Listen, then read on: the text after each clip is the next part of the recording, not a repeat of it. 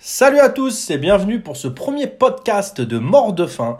Mort de faim, qu'est-ce que c'est? C'est un couple aussi bien derrière le micro qu'à la vie. Ce couple est composé donc de moi-même, Stéphane, plus connu sous le nom de Chrysibusemi, et de...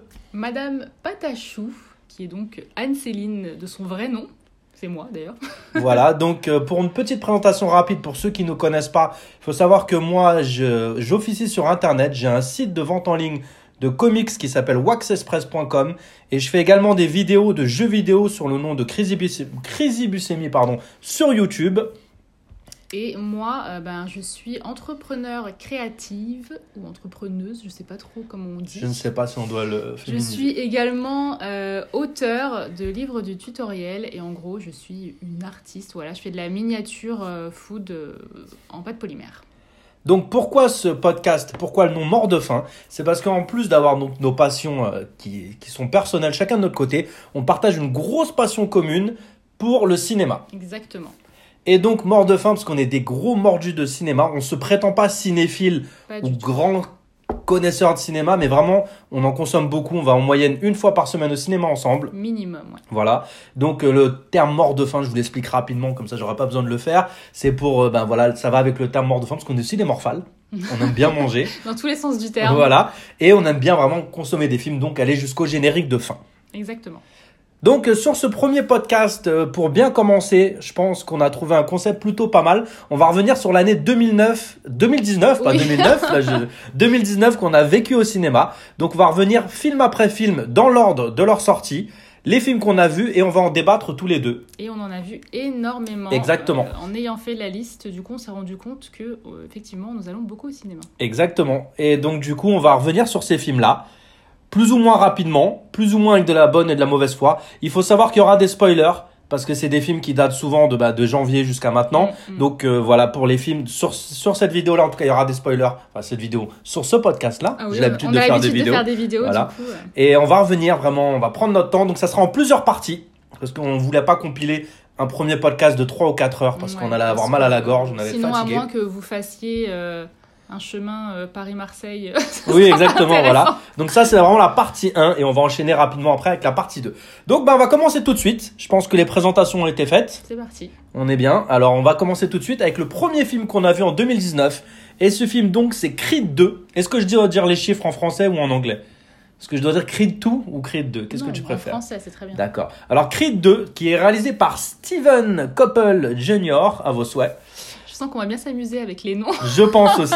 Donc on va pas refaire le cast, on sait que dedans il y a Stallone, il y a Michael B. Jordan. On va pas refaire le cast, mais je le fais. Donc euh, bah, Creed 2, comme son nom l'indique, c'est la suite du premier Creed, qui était lui-même une, une suite spin-off de la saga Rocky. Mhm. Je crois que toi, t'es pas une grosse connaisseuse de Rocky. Pas du tout, non. Moi, j'ai vraiment découvert. euh, Enfin, je connaissais étant petite, mais je regardais pas les films. J'ai vraiment découvert avec Creed, moi, pour le coup.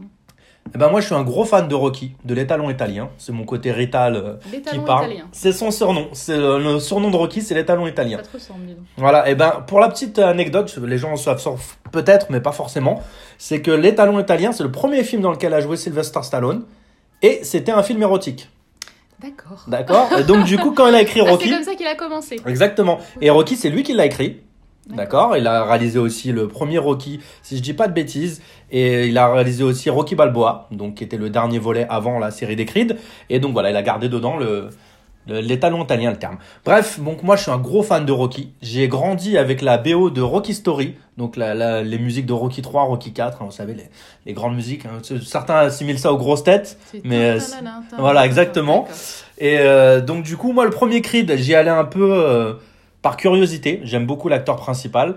Et je trouvais que c'était vraiment bien, surtout que Rocky Balboa, qui, devait mettre un terme normalement à la série, ben, il était, c'était vraiment un, euh, même si Creed reprenait un autre point alors que la saga était censée être finie, ça suivait vraiment très bien Stallone et Imperial dedans. C'était très bien réalisé par Ryan Coogler. Par contre, euh, sur Creed 2, j'ai été déçu. Ouais, exactement la même chose. Tout pareil. Le premier, j'ai vraiment beaucoup aimé. Après, moi, je suis pas euh, de base une grande fan euh, de ce sport euh, qui est la boxe. Même si en film, bah, du coup, il y a de l'ombre à la lumière aussi. Exactement, Mm.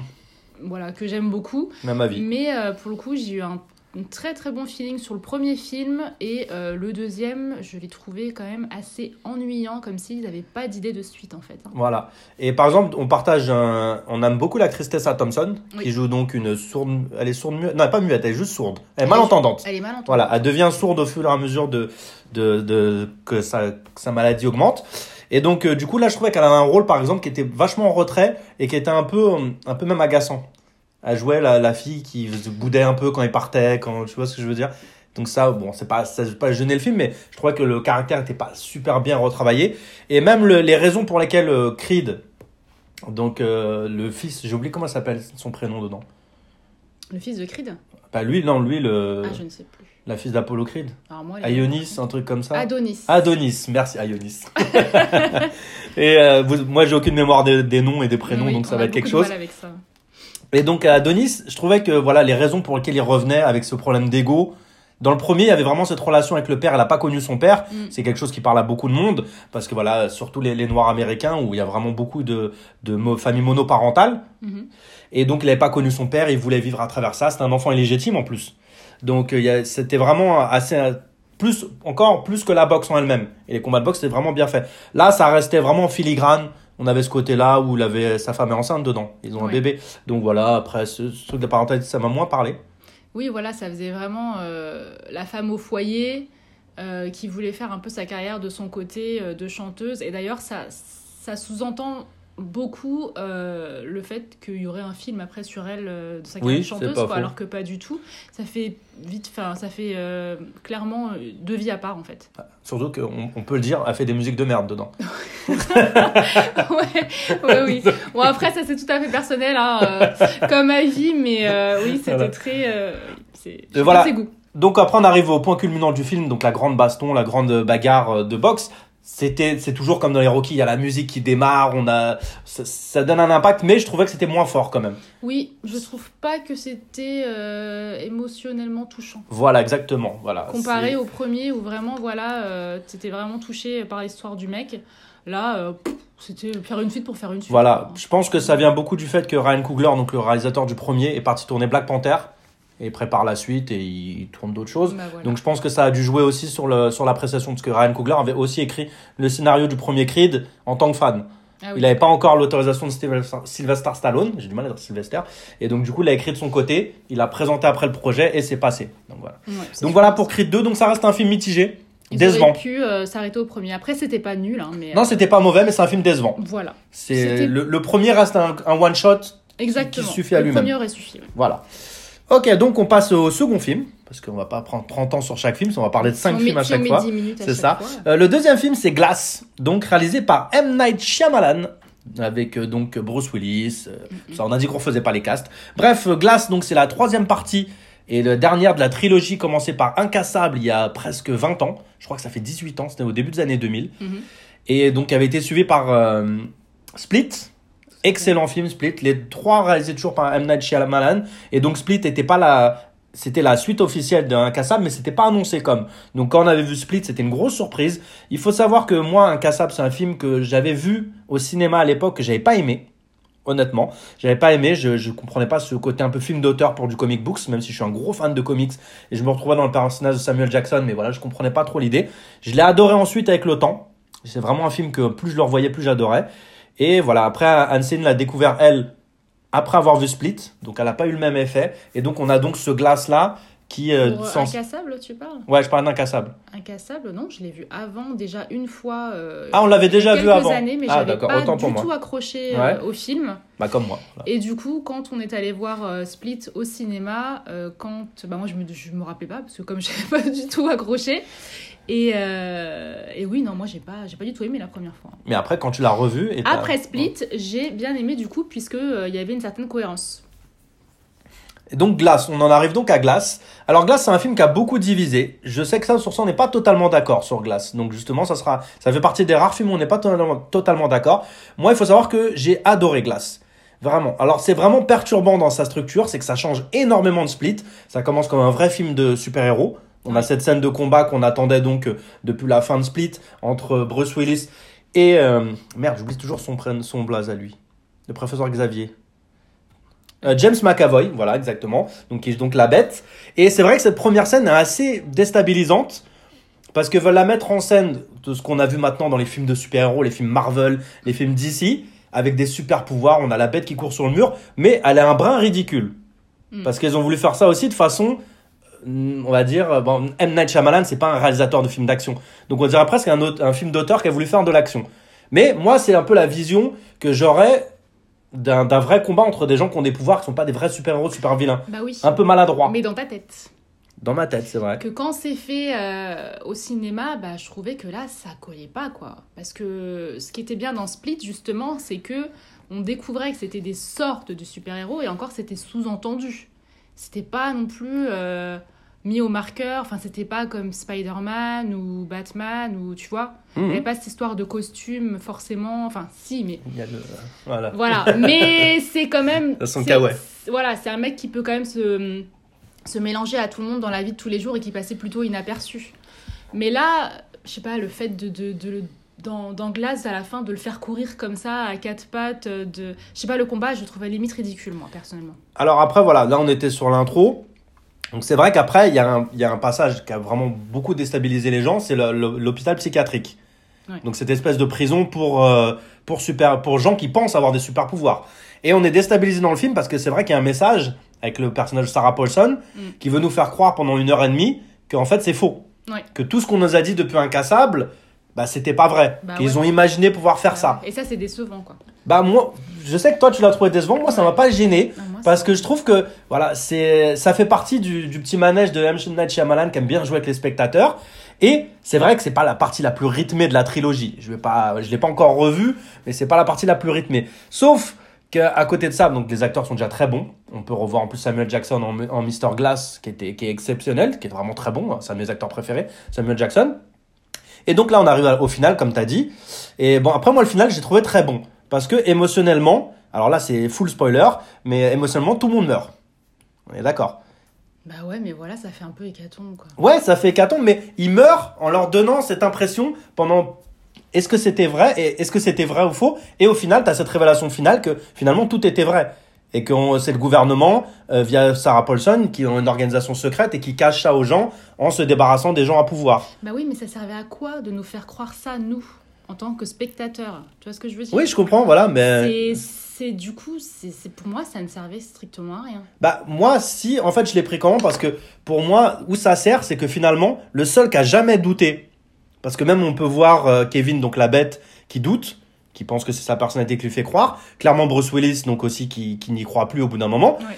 avant de casser la porte avec ses poings et le seul qui doute pas et qui avait son plan prévu dès le début c'était donc Samuel Jackson Mr Glass Oui. et le titre de film c'est Glass donc c'est là qu'on se rend compte que finalement Oui, c'est vrai, c'est vrai qu'on se rend compte que le film est finalement centré sur lui. Exactement, Mm. voilà. Comme Split était centré sur Kevin et Incassable sur Bruce Willis. Mm. Et donc, moi, c'est ça que j'ai aimé, en fait, dans la révélation finale. C'est que eux, c'est presque des figurants de l'histoire. C'est comme quand t'achètes un comic books, quand t'achètes Avengers, ça parle de tout le monde un petit peu dedans. T'as un petit peu de Captain America, Thor, tout ça. Mais tu peux acheter un numéro à côté de Captain America, et t'auras Thor, Iron Man en filigrane derrière, qui vont passer vite fait faire coucou l'aider.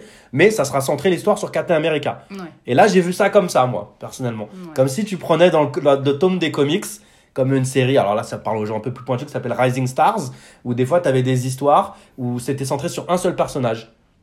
Et Ouais, ouais, je comprends. tu, tu vois Je comprends, je comprends tout à fait ton point de vue, mais ça, ça n'enlève pas le fait que c'est vraiment dommage d'avoir voulu nous faire croire, nous, en tant que téléspectateurs, que finalement, non, cette histoire de super-héros, c'était pas vrai, enfin de super-humain Mmh, plutôt.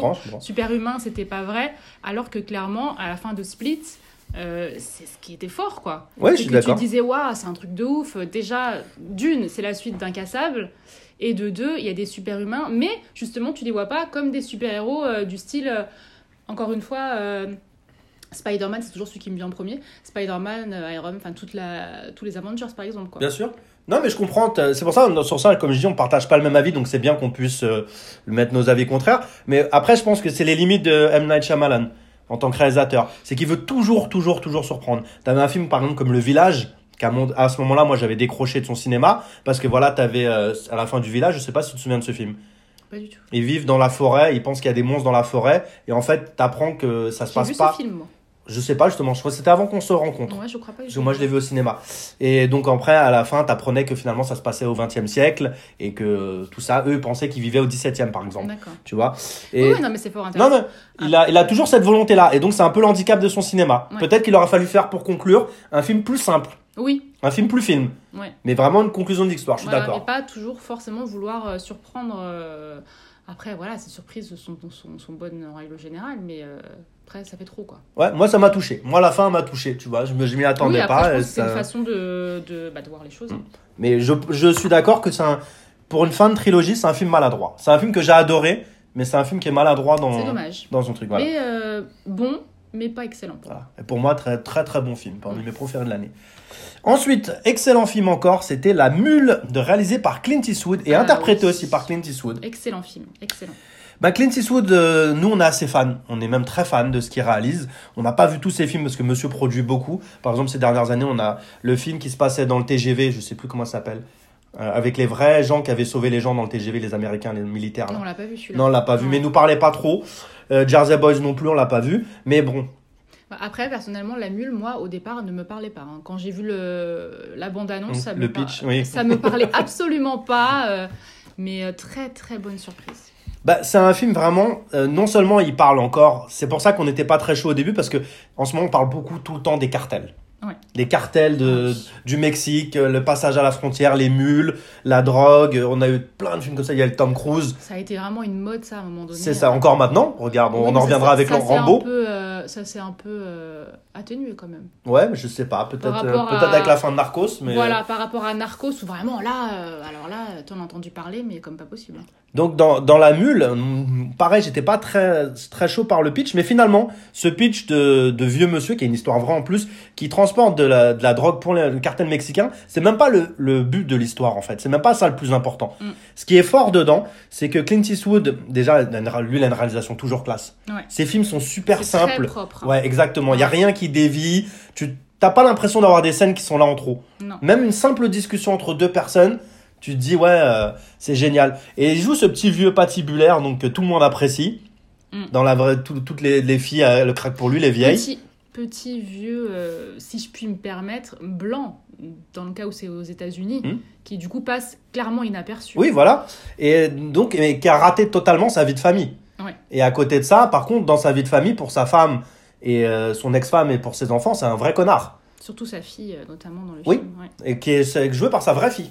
Oui, et qui ne le supporte pas dans le film, hein, je précise. Oui, bien sûr, non, mais c'est. Et ça en dit beaucoup parce que si on regarde ça avec les yeux, en voyant. Quand on regarde le film, on est obligé de voir Clint Eastwood avant de voir son personnage. Et on s'imagine bien que pour tourner tous ces films en Italie, euh, tous les même après à Hollywood, il a dû faire énormément de sacrifices sur sa vie de famille.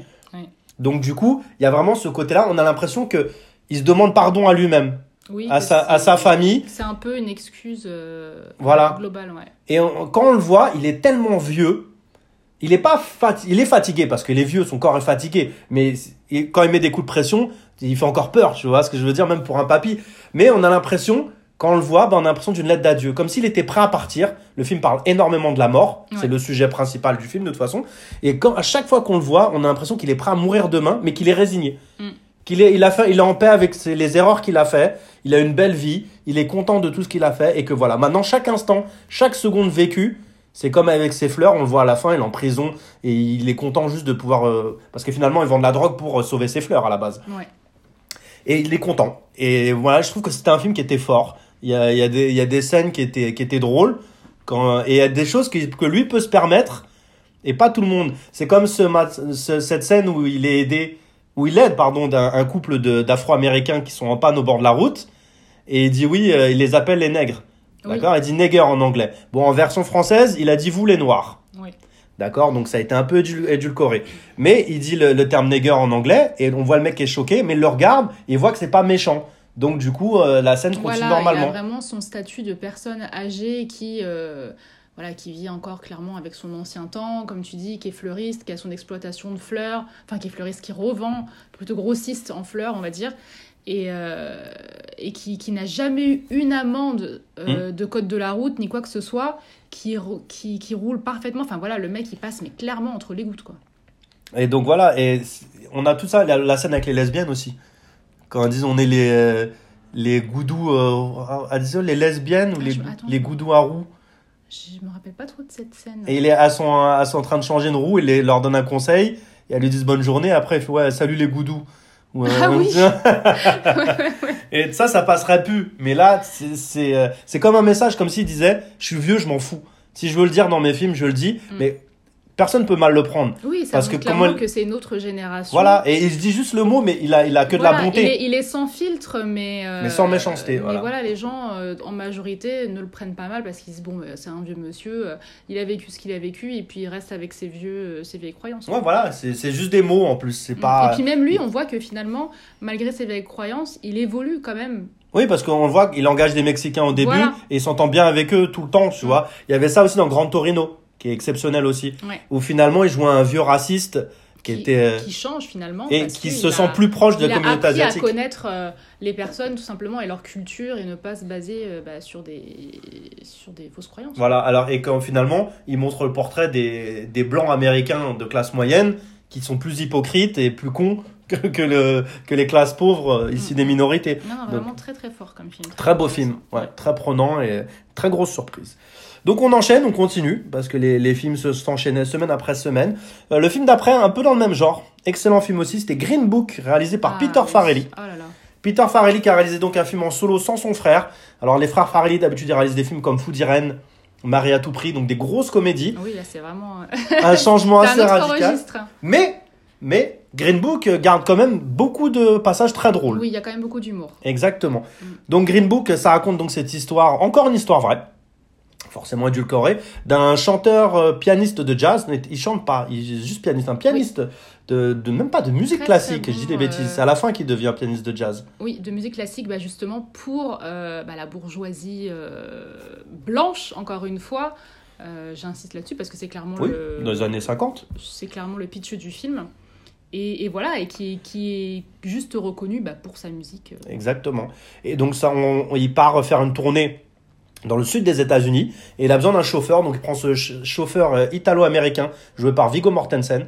Excellent Viggo Mortensen, ça faisait Ouais. longtemps qu'on l'avait pas vu. D'ailleurs le pianiste euh, est joué par euh, Marshall Mahershala Ali, qui est un de nos acteurs préférés. Oui, on aime. Sublime acteur, vraiment très très bon. Et donc les deux partent dans un road trip. Alors nous déjà on adore les films de road trip. Ouais. Nous-mêmes, on adore les road trips. C'est ça. On est des passionnés d'Amérique. Donc nous vous nous mettez un road trip. Alors déjà on a les yeux écarquillés. Nous, on est contents. voilà, pour, euh, pour revenir là euh, aux frères Farrelly, ils ont réalisé un, un des meilleurs road trips qui était Dumb and Dumber Oui. avec Jim Carrey, Oui. qui a un road trip en Amérique aussi, qui était sublime, qui est très très drôle. Si vous avez jamais vu Dumb and Dumber, il fallait le voir tout de suite. Donc ce Green Book là, donc il y a vraiment ce message très actuel. Donc euh, parce qu'avec depuis Donald Trump, ça revient beaucoup hein, la, la question du racisme pour, et la place d'Afro-Américains en Amérique. Mm. Donc c'est quelque chose aussi qui nous parle beaucoup parce qu'on est des gros passionnés d'Amérique si vous ne connaissez pas.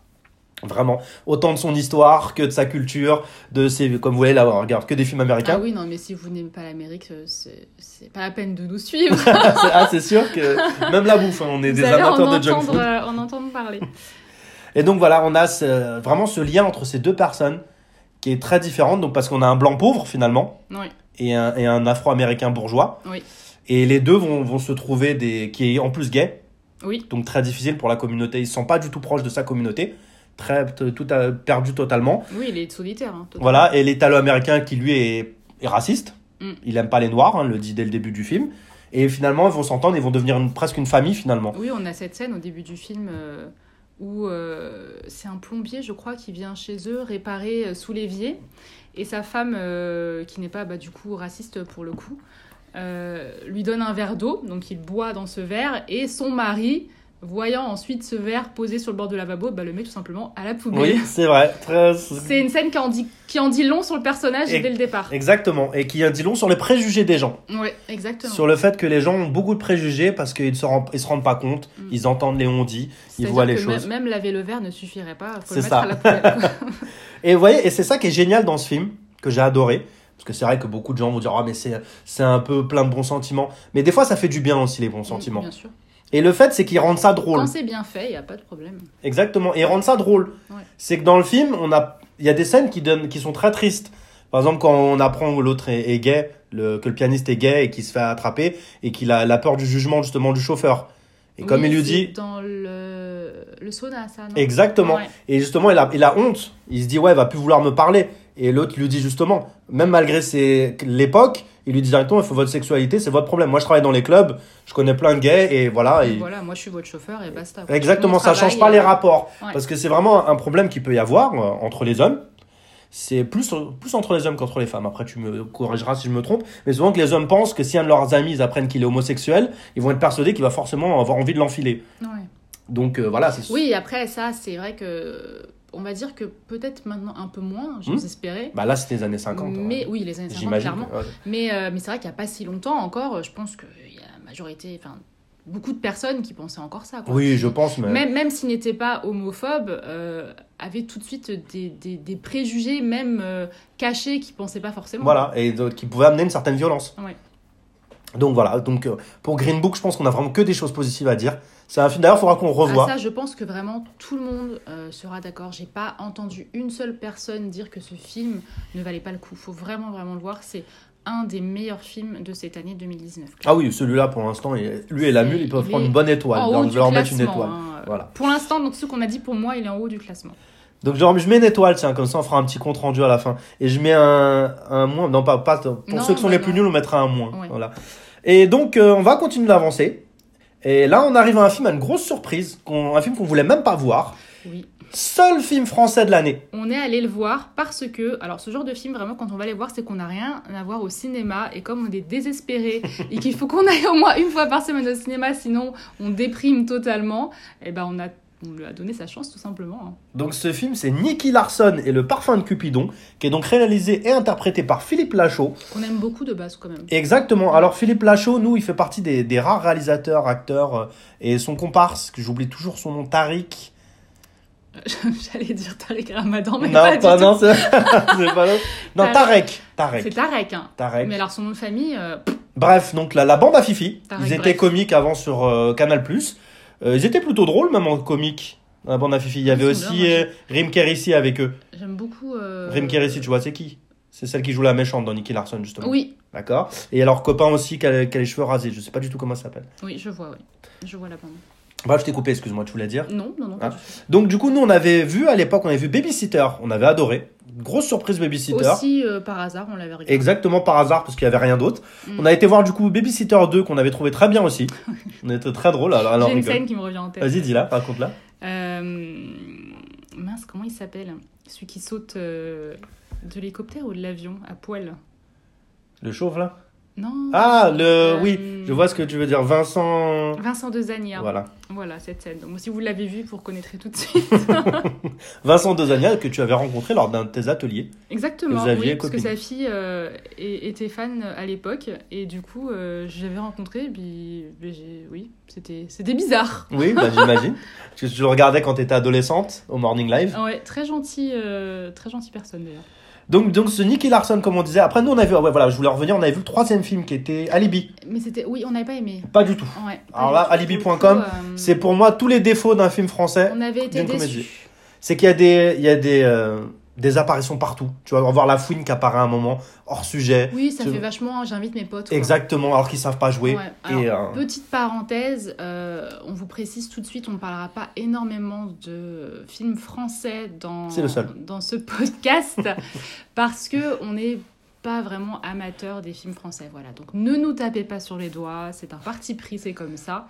Mais voilà, à part ce film-là, qui justement, on trouve que dans la réalisation, il fait vachement euh, pas très français. hein. Ah non, c'est vrai, ouais, Au niveau du rythme, c'est vachement américanisé quand même. c'est ça. Et j'ai été étonné. hein. Excuse-moi, je te, je- vas-y. je- Oui, oui, non, vas-y, vas-y. Excuse-moi, on va essayer de pas trop se couper la parole parce que sinon ça va être inaudible. Donc je parle là pour moi, hein, c'est à moi-même que je fais une réflexion. Et bref, donc ce que moi, ce qui m'a surtout surpris dans le Nicky Larson, c'est que je doutais pas que ce soit drôle parce que le- les gars sont drôles vraiment, mais je, je pensais pas que les scènes d'action seraient aussi bien réalisées en fait. Ouais, mais carrément. Je pensais que ça allait être vraiment mais brouillon. euh, mais c'est- c'est vachement bien fait, quoi. Exactement, la scène d'intro où ils se battent Ouais. et on voit clairement qu'il a fait en chorégraphie, qu'il n'y a pas de Ah doublure. non, non, on voit, c'est une vraie chorégraphie, c'est comme de la danse et c'est c'est vachement bien euh, rendu. hein. Et c'est là qu'on voit que bah, qu'il est fan de Jackie Chan en fait. Mm. Et Oui, clairement. clairement ouais. Parce que dans Jackie Chan, moi, ce que j'adore, qu'on retrouve pas trop dans les films d'action maintenant, on en reviendra quand on parlera plus des films d'action, c'est que Vraiment à ce côté chorégraphié, où le gars va se retrouver là, on est devant nous, on a une table, il y a une bouteille d'eau, forcément il va utiliser la bouteille d'eau à un moment. Il va sauter sur la table, il va prendre le livre là, ainsi de suite. Mm, mm. Toujours le, le, le décor sert d'arme. Mm. Et dans le dernier John Wick par exemple, euh, il y, a, il y a ça, mais euh, on a des critiques dessus. Et bref, et là il a ça aussi. Il y a cette table d'opération avec, euh, il y a toujours un peu d'humour un peu lourd, mais bon c'est pas grave. euh. Ouais, mais moi, ça me fait rire. Oui, c'est avec Jarry qui, qui se retrouve avec euh, faire une opération de pour se faire agrandir le pénis. Ah ouais, je crois. C'est ça, exactement. Jarry qu'elle a rencontré aussi, euh, Il y a pas si longtemps, à une soirée Halloween, tout à fait, qui est très sympa également. c'est Star System, euh, Patachou. Alors non, je ne suis pas les stars, hein, d'accord? C'est les stars qui viennent à moi, j'y peux rien. Oh là là, ça y est, c'est parti. On va l'appeler Star, Star System Patachou maintenant, ça sera son Non, mais ça, pseudo. ça, c'est à cause de ma belle-sœur, ça, moi, j'y peux rien. Donc bref, pour revenir, donc il y a ces scènes d'action, il y en a une autre aussi qui est en vue subjective, donc comme un jeu vidéo où on voit l'action par les yeux de Nicky Larson Laquelle? Attends, genre... euh, dans la casse automobile, Ah oui, oui, oui. où il a Ah attaché, oui, elle est et elle géniale, est- celle-là. hyper bien chorégraphiée. Ouais, ouais. Et sinon, à part ça, le film est très drôle. Franchement, Ah, je. L'histoire est excellente, c'est très bien joué. Euh, on a aussi l'invité. bah non, c'est pas un invité, c'est le méchant là. Euh, ah, des trois frères. Didier Bourdon Didier Bourdon. Oui, qui est, qui, qui est très bon. qui est excellent ouais. aussi. Euh, franchement, non, non, très bon film. Et euh, bah, voilà, même, même des caméos. Ils ont pris Pamela Anderson, mais ça fait pas un, invitation de bande de potes, comme on disait. Mm. Elle a un vrai rôle dedans. Et je sais pas, franchement, moi, j'ai été étonné. C'est que j'ai très peu de critiques à faire sur le film, en fait. Ah non, on est vraiment ressorti avec la banane. Et, euh, Même euh, sa copine, donc sa copine dans la vraie vie, qui joue Laura, Ouais. est très bien aussi. Donc euh, voilà. Vraiment, Nicky Larson, si vous avez des a priori encore dessus, je sais que le film est sorti à peu au Japon. Et je crois qu'il marche plutôt bien. Je crois Il que les Japonais adorent. Ouais. Et donc c'est vraiment très bien pour lui. J'espère, s'il fait un 2, en tout cas, on sera là. Oui. En espérant qu'il parte pas dans des hauteur- dérives. À la hauteur du premier. Mais euh, vraiment un film solide. Et pour un seul film français, bah, c'est un- une très bonne comédie. On va continuer dans un genre totalement différent. Là, encore un film que Hansen ne voulait pas voir, mais qu'on a au final bien aimé. C'est Vice, réalisé par Adam McKay. Oui. Adam McKay qui avait réalisé aussi, alors c'était quoi, c'était quoi le titre du film? Big Short, voilà, Mhm. qui parlait de la crise immobilière aux États-Unis. Pareil, film que, très sur- surprise qu'on avait adoré. Et là, donc, ça reprend Vice sur euh, l'investiture de Joe Biden. Et euh, bah, c'est un film passionnant. Mhm. On en revient à l'histoire de l'Amérique. Et même si c'est des méandres politiques, c'est pas forcément ce qu'on aime le plus. Mais nous, on aime bien les biopics. Et c'est un biopic, un biopic vraiment passionnant parce qu'on voit ce type qui est un, un vrai loser, qui est un alcoolique.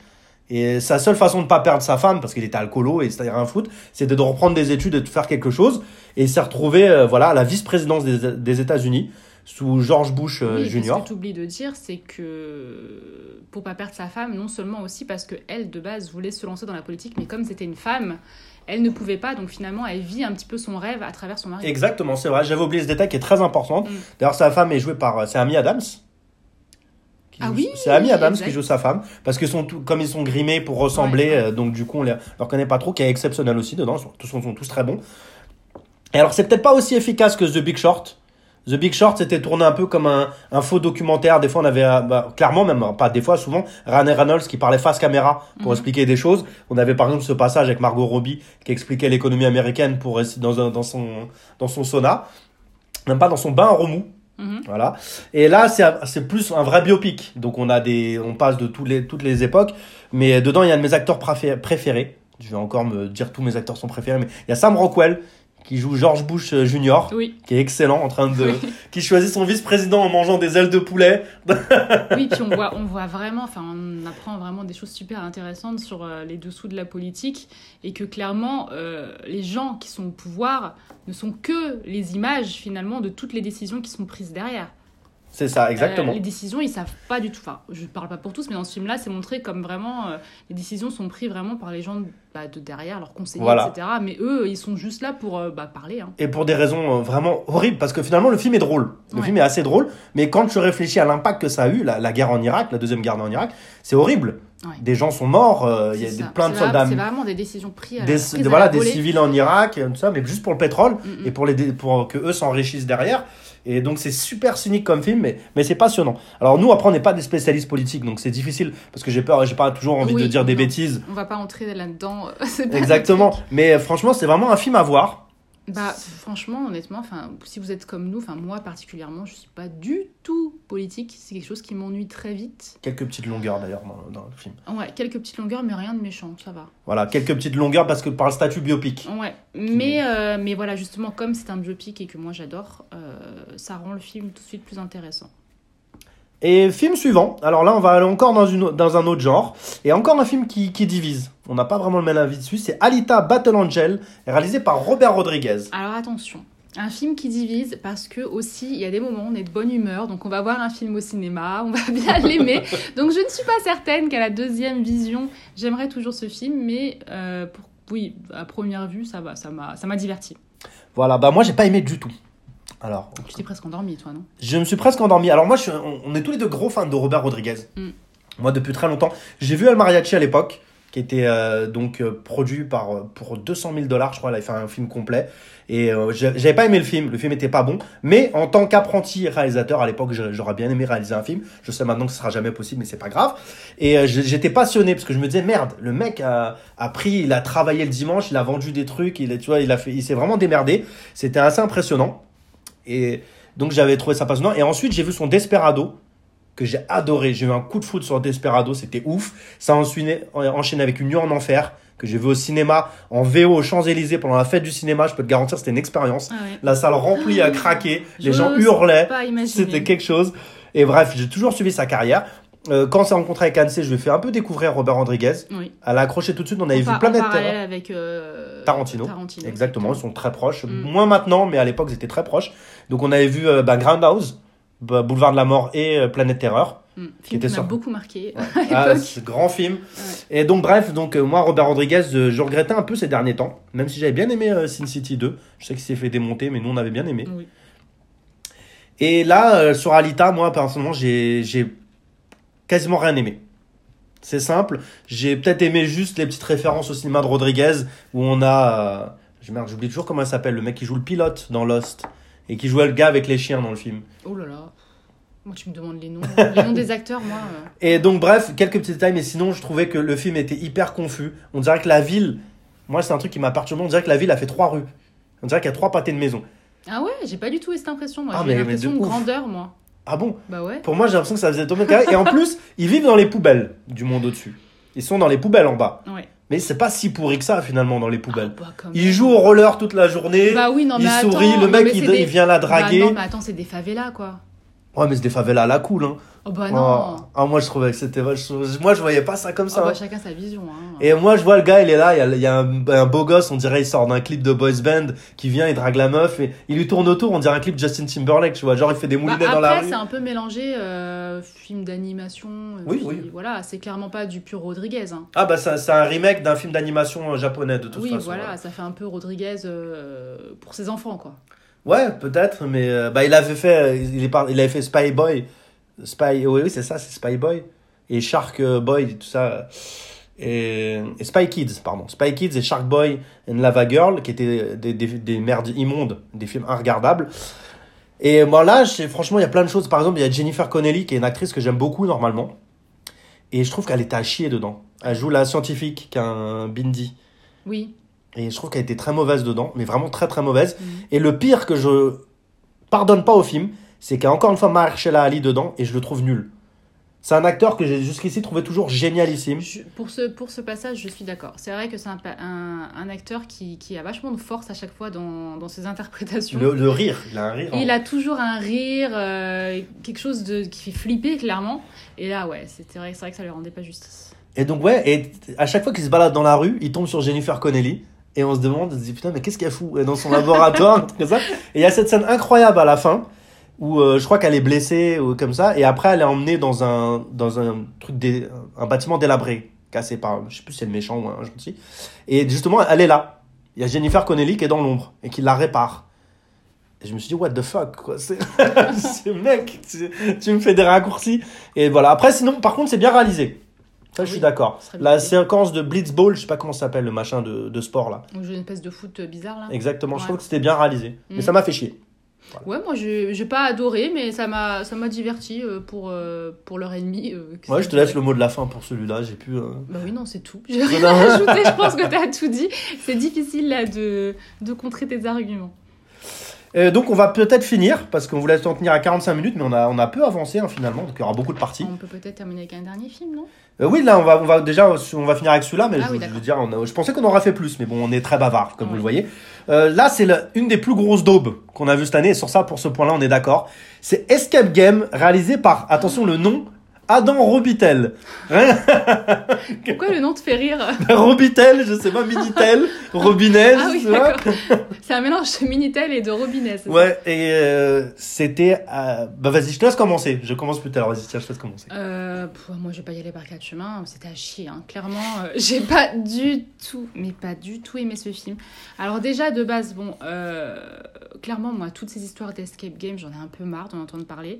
Je suis pas quelqu'un qui déteste les escape games, mais clairement, ça me saoule parce que moi, les énigmes, les trucs où faut essayer de sortir et tout, non, moi, ça me, ça me gonfle. Et euh, bah, clairement, je pensais que ce film allait être drôle parce que c'est les, en gros, c'est un escape game qui est volontairement exagéré où des gens meurent euh, petit à petit bah, dans les salles et puis euh, faut, faut s'échapper, faut gagner quoi.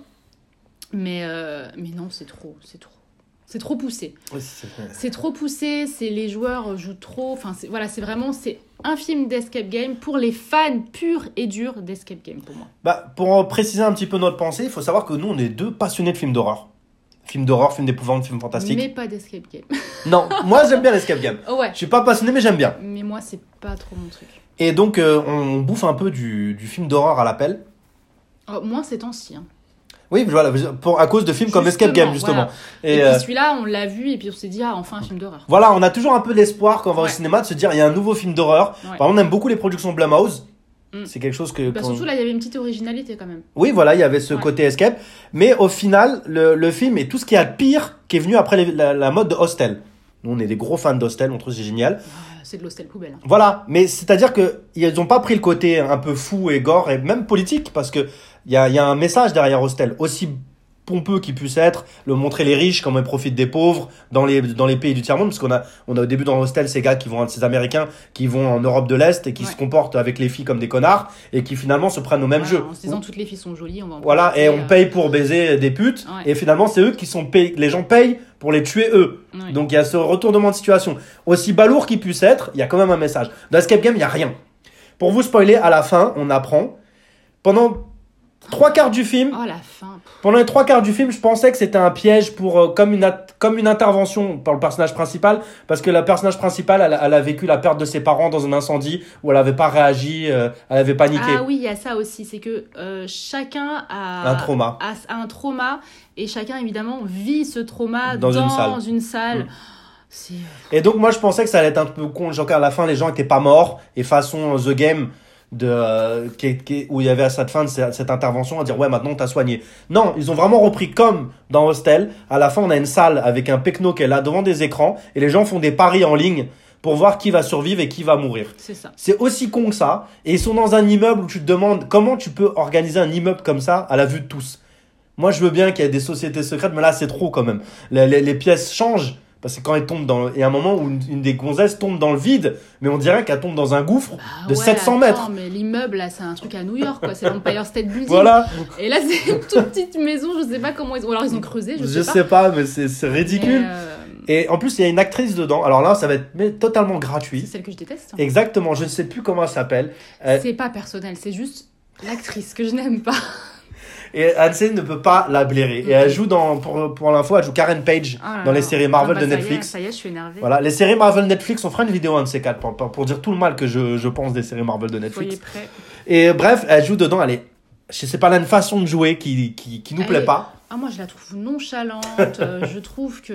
Ah, je sais pas, tout m'agace chez elle. Je J'aime pas son jeu d'actrice. Elle joue toujours pareil. En plus, elle joue l'actrice, genre la bomba, c'est tout. Bah là, elle joue une militaire, je crois, c'est ça?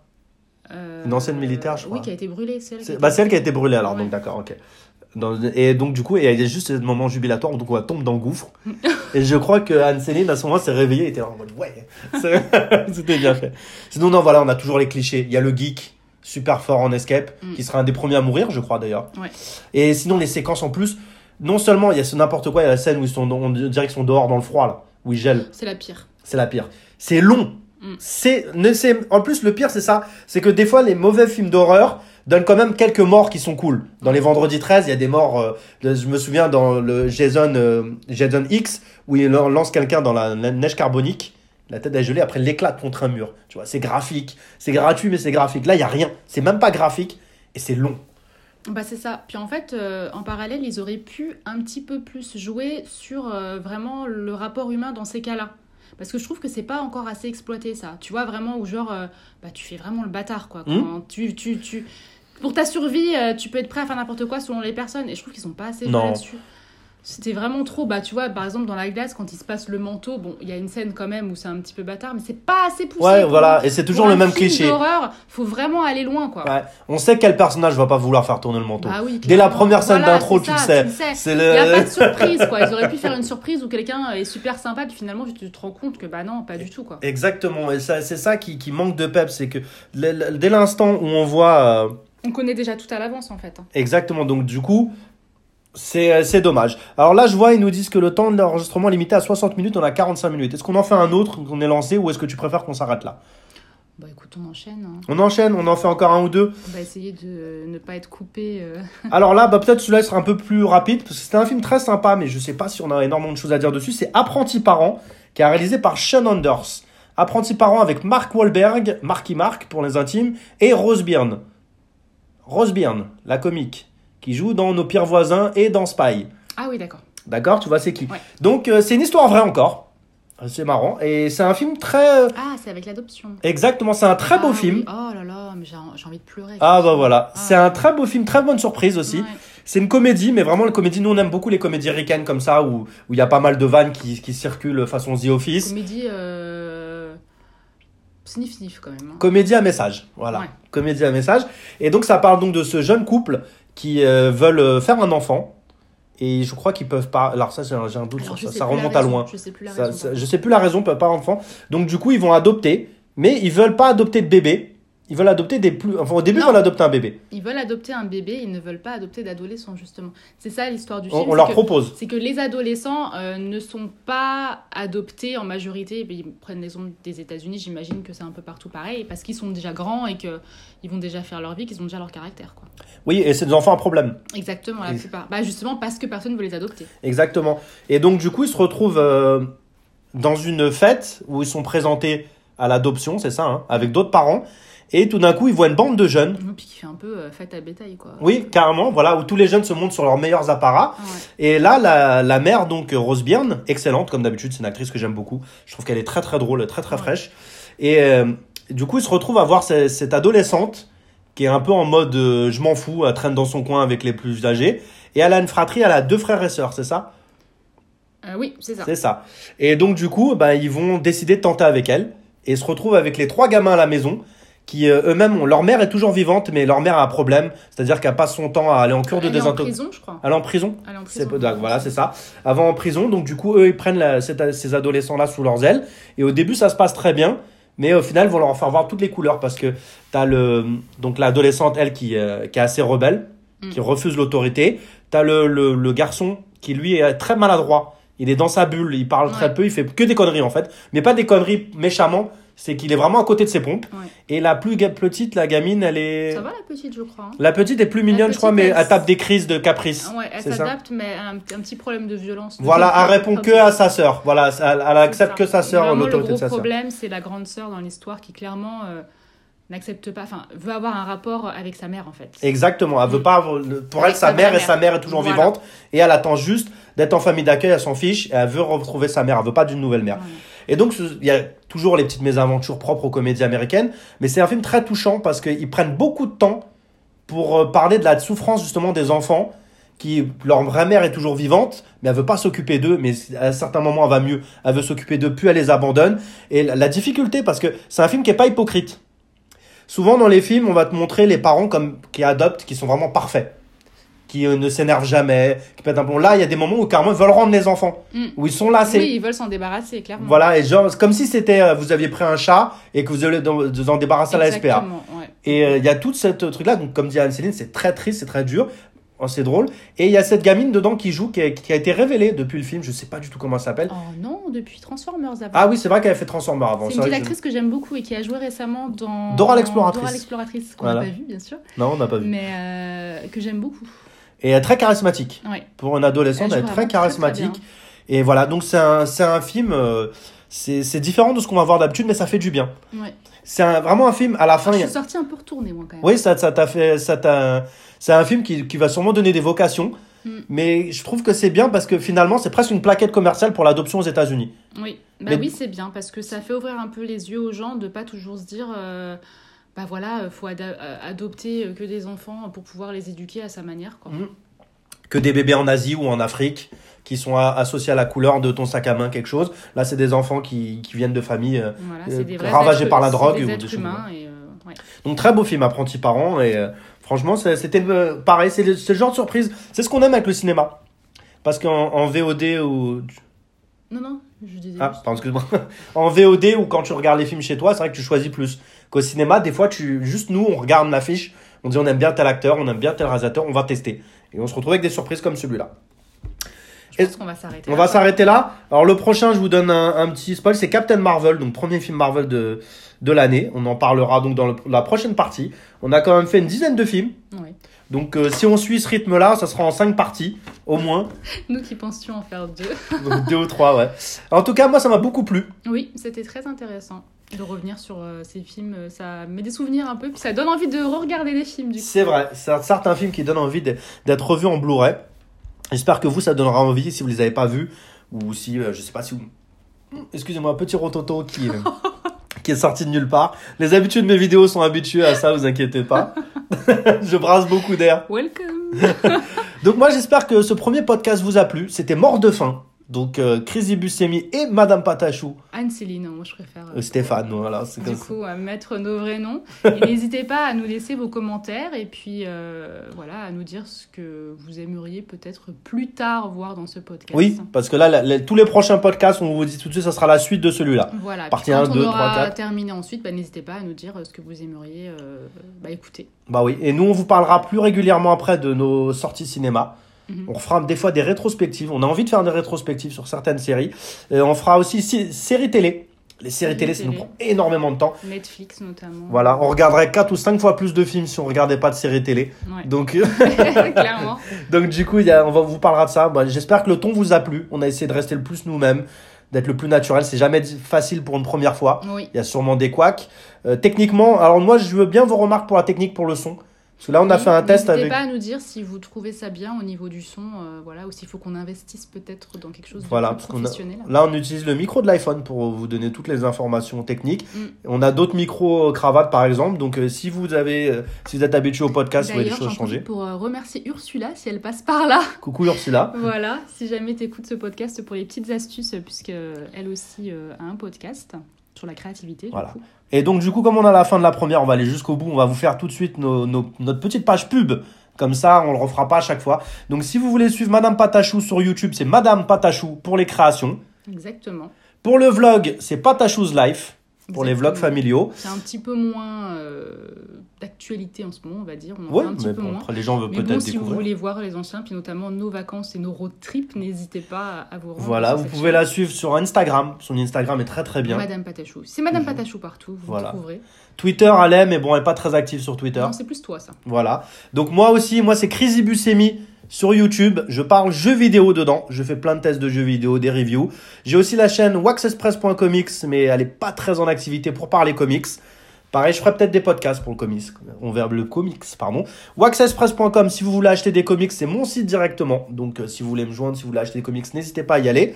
Euh, vous pouvez me suivre sur euh, Twitter, Crazy Buscemi. Je suis assez actif et je réponds beaucoup. Vous pouvez me suivre aussi sur Instagram. Je suis pas très actif sur Instagram. Je vous Contrairement trouve- à moi. Voilà, exactement. On a chacun nos, nos spécialités. Et je crois qu'on a fait le tour. Je pense que c'est bon. hein. Abonnez-vous à Mort de faim si vous voulez la suite. Exactement. N'hésitez pas à télécharger les épisodes si vous voulez les écouter plus tard. Et de le partager. Bah, L'épisode pour l'instant. Et Voilà. partagez évidemment si, euh, si ça vous plaît pour que et bah pourquoi pas plus de personnes qui nous écoutent, ça nous ferait plaisir. Ça fait toujours une motivation supplémentaire pour continuer. Voilà, ne pas avoir l'impression de parler tout seul. Voilà. Et comme on n'a pas envie de s'arrêter, on s'arrête pas et on est parti à la tienne. Moi, j'ai be- beaucoup aimé et j'ai trouvé ça très bien et donc je suis impatient de tourner la suite. Exactement. Alors, on vous dit à la prochaine. Longue vie à tous. Bonne soirée, bonne drague. Et salut! Ciao